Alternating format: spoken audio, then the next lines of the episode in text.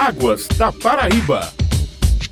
Bom dia, ouvintes. Mais uma quarta-feira, dia de Águas da Paraíba, programa da ESA, Agência Executiva de Gestão de Águas do Estado. Fim de mês, vamos falar sobre as chuvas do mês de maio e a previsão para junho. Nossa entrevistada será a meteorologista da ESA, Marli Bandeira. Bom dia e seja bem-vinda, Marli. Bom dia, muito obrigada. Estamos à disposição. Marli, quais as maiores chuvas registradas pela ESA neste mês de maio? Aonde mais choveu, do dia 1 de maio maio a 30 de maio foi no município de Cabedelo, 334,7 milímetros. Em seguida, Lucena, 251,3 milímetros. De João Pessoa, 234,8 milímetros. O município de Barra de São Miguel registrou também um total de 190,1 milímetros, como também São Domingos do Cariri, 188,8 milímetros. Quais são os fenômenos meteorológicos que provocaram estas chuvas? Normalmente, nessa época do ano, os sistemas que atuam de abril a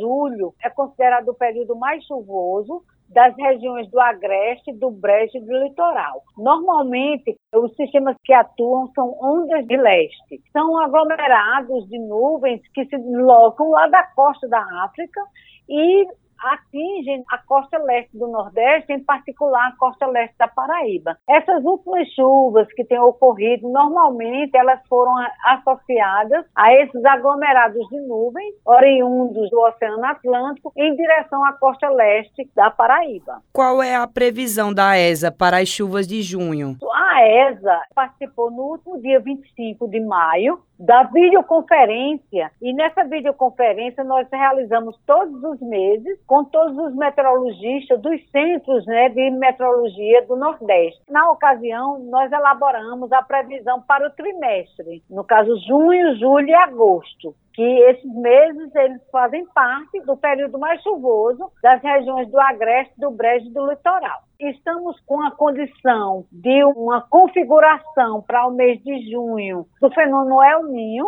Então, com a consolidação desse sistema, ele poderá interferir na qualidade do período chuvoso para essas regiões. Já nas regiões do Alto Sertão, Sertão, Cariri, Curimataú, não poderá interferir tanto, porque já não faz mais parte do período chuvoso para essas regiões, que o período para essas regiões, né, de Sertão, Alto Sertão, Cariri, Curimataú, é de fevereiro a março. Então, junho, o que poderá ocorrer? Alguns eventos bem pontuais naquelas regiões. Já Agreste, Brejo, Litoral, as chuvas deverão ocorrer normal abaixo dessa média para o trimestre. Como é que é feita essa previsão das chuvas pela ESA? Quais os dados que vocês utilizam para fazer a previsão? A previsão de tempo, que ela é feita 24 e 48 horas. Nós temos aqui a sala de situação, que é um convênio da ESA com a ANA, a Agência Nacional de Águas. E nessa sala de situação nós trabalhamos de domingo a domingo, elaborando a previsão de 24, 48 horas, como também avisos né, meteorológicos. Nós utilizamos imagem de satélite de 10 em 10 minutos de todo o globo, como também todas as condições oceânicas e atmosféricas reinantes nesse período, como também os resultados de modelos de previsão, tanto de tempo quanto de temperatura, dos grandes centros, tanto nacionais como internacionais. Diante disso, como também nós utilizamos imagem de radar cedida pela APAC, que é a Agência Pernambucana de Águas de Pernambuco. Com isso, a ESA elabora a previsão de tempo e essa previsão ela é atualizada diariamente no site da ESA, que é a esa.pb.gov.br. E a previsão de clima, que é essa previsão para um período mais longo, né, de três meses até quatro meses. Nós também nos reunimos mensalmente, como eu disse anteriormente, com todos os meteorologistas dos centros de meteorologia do Nordeste, como também do CPTEC INPE, que é situado em São Paulo, e do INEMET, que é o Instituto Nacional de Meteorologia, que é situado também em Brasília. Então, com todas as informações dos campos oceânicos, atmosféricos, né, como temperatura, vento, umidade. Diante das imagens do satélite, nós elaboramos a previsão de clima, ou seja, uma previsão mais a longo prazo. Com relação à quantidade de chuvas, como é que são coletados esses dados? Hoje a ESA nós temos 242 postos pluviométricos espalhados, uma densidade muito boa. A ESA tem uma das melhores redes pluviométricas do Brasil. Então, são 242 postos, então todos os dias o observador vai lá, 7 horas da manhã, coleta a informação da chuva e passa para a ESA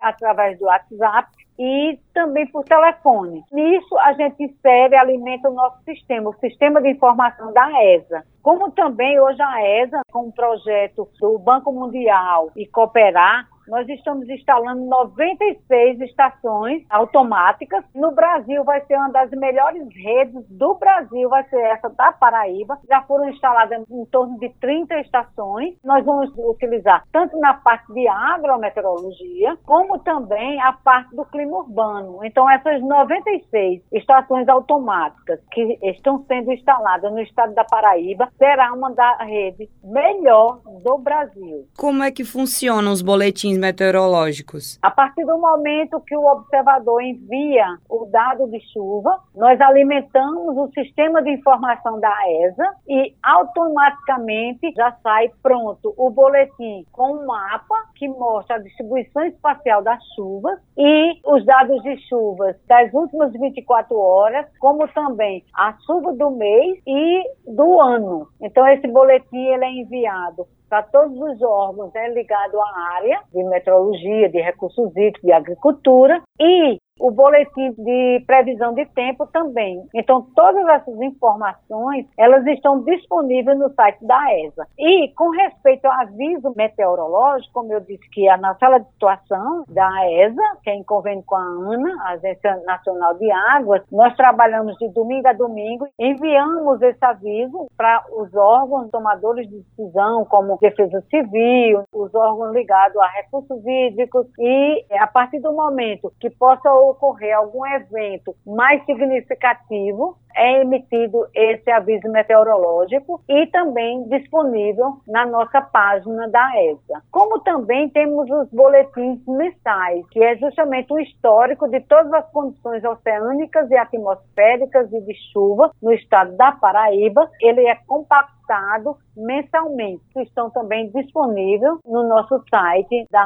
ESA. Como é que os órgãos públicos são informados em caso de uma previsão de chuvas intensas? Nós temos um grupo do WhatsApp e nesse grupo, onde estão inseridos vários órgãos técnicos responsáveis pela área, então nós enviamos o WhatsApp e temos o contato direto com esses técnicos desses órgãos. Também a ESA, além de emitir o aviso, ela envia também os dados de satélite mostrando o local onde é observado, é registrado o maior índice de chuva. Então, a partir do momento que a ESA envia o aviso meteorológico, o órgão também, ele fica com a informação onde, qual é o local onde estão ocorrendo as maiores chuvas como também com a implementação dessas estações automáticas, nós também enviamos o dado real, o dado online daquele local, quanto está chovendo naquele momento, naquele município